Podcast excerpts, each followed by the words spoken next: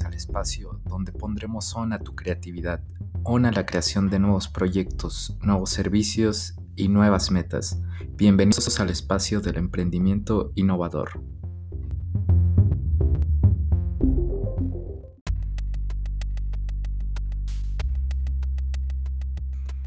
¿Cómo tomamos decisiones cada día?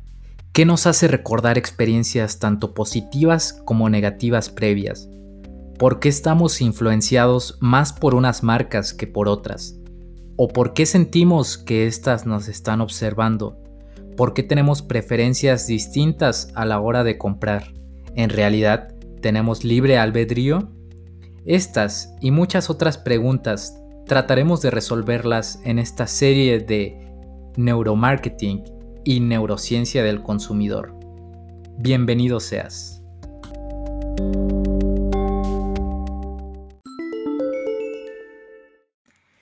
En nuestro intento por comprender al consumidor y cómo sus decisiones se realizan, iniciaremos por el principio, claro está. Debemos empezar con la pregunta básica de lo que significa tener emociones, recordar, tomar decisiones. Y para eso necesitamos empezar con nosotros mismos. En años recientes ha existido un boom exponencial en el interés por la neurociencia en distintos tipos de emprendimientos y de negocios. Hoy vemos una gran abundancia en disciplinas em, emergentes como la neuroeconomía, la neurociencia de las decisiones, el neuromarketing, neurociencia del consumidor, neuroestética, neuroética e incluso neurocine y neurofinanzas, que han hecho que la gente les ponga mucha atención. Lo que estos términos realmente significan podrían resultar menos obvio, es suficiente decir que a este punto agregar el término neuro señala un cambio significativo de lo que estamos nosotros acostumbrados.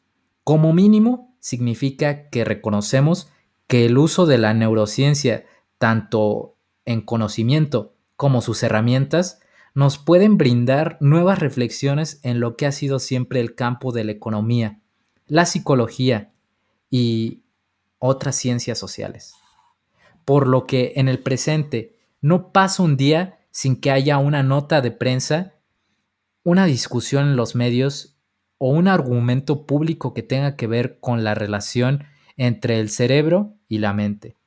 El neuromarketing y la neurociencia del consumidor es solo un reflejo del desarrollo de la neurociencia.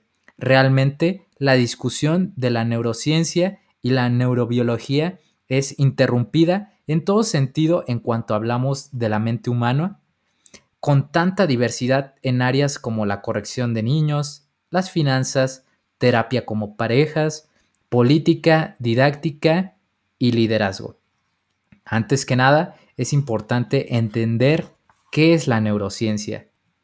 La neurociencia cubre una visión muchísimo más amplia de lo que vamos a hablar en estos episodios cubre el estudio de los receptores de cada célula, por ejemplo, de cada célula de una babosa de mar, sanguijuela, reptiles, mamíferos, primates además de humanos.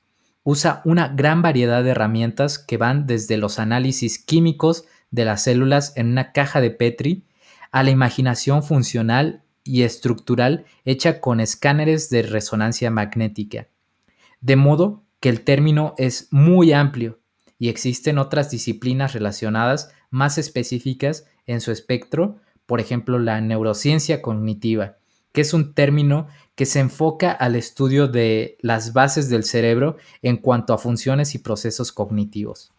Pero ahora bien, a lo que venimos. ¿Qué es el neuromarketing? ¿Qué es la neurociencia del consumidor? Ambos términos se utilizan con frecuencia relativamente igual. Sin embargo, hay que entender cuáles son esos puntos en común y también de diferencia. Comencemos. ¿Qué es neuromarketing? Nosotros creemos que neuromarketing fue utilizado por primera vez por el profesor Ale Schmitz, un profesor de Holanda del Departamento de Marketing de la Escuela de Administración de Rotterdam. El término se definió como una parte dentro del mercadeo que estudia los efectos de los estímulos del marketing En las respuestas 1. Sensomotoras. 2. Cognitivas. 3. Afectivas del consumidor. Esto quiere decir emocionales.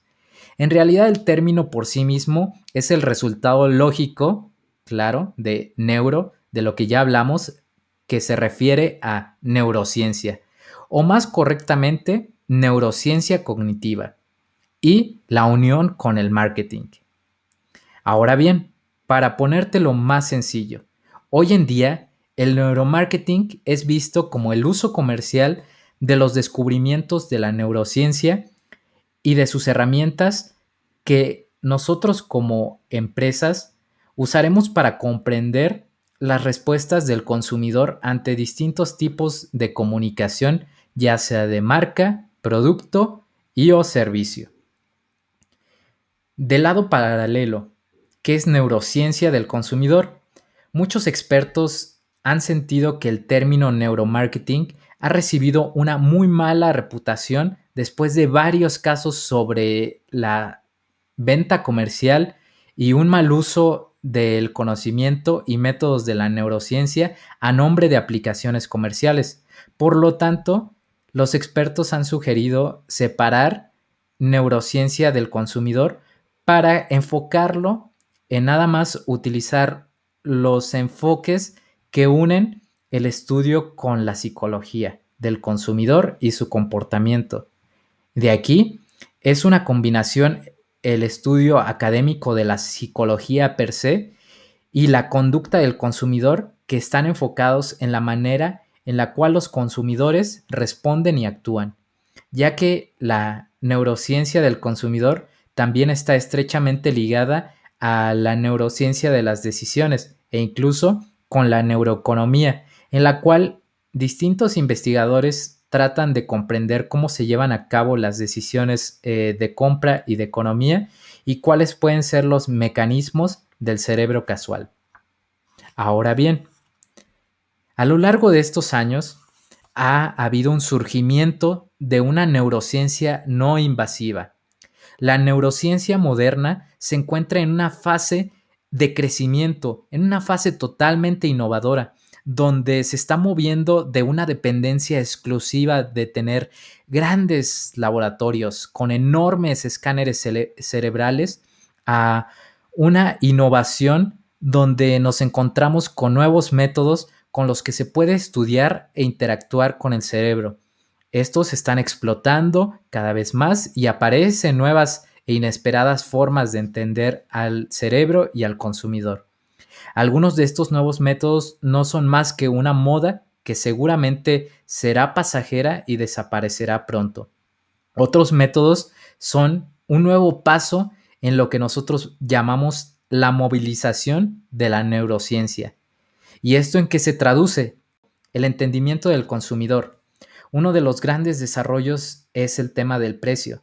Mientras que un laboratorio con EEG, que hablaremos de esto más adelante, y registro visual hubiera costado cerca de un cuarto de millón de dólares americanos, hoy el mismo laboratorio lo podemos poner con una fracción del costo.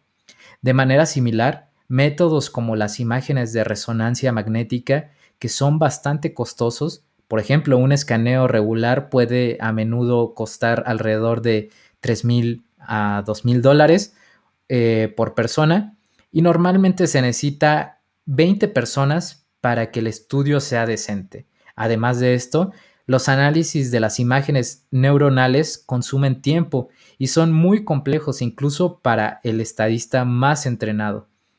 Vemos que ahora se están produciendo rastreadores de ojos por un costo inferior de 100 dólares y las bandas para la cabeza con sensores EEG por menos de 300 dólares.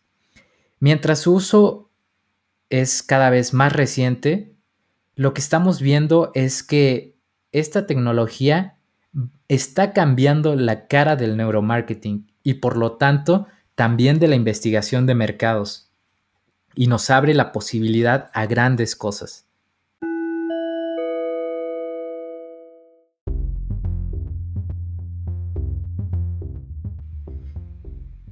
En futuros episodios de qué hablaremos acerca de estas tecnologías, pero sobre todo vamos a enseñarte un modelo en el cual es un modelo básico de elección del consumidor para comprender mejor el comportamiento de tus clientes. Esperamos que este episodio haya sido de tu agrado, te esperamos pronto, te mandamos un fuerte abrazo.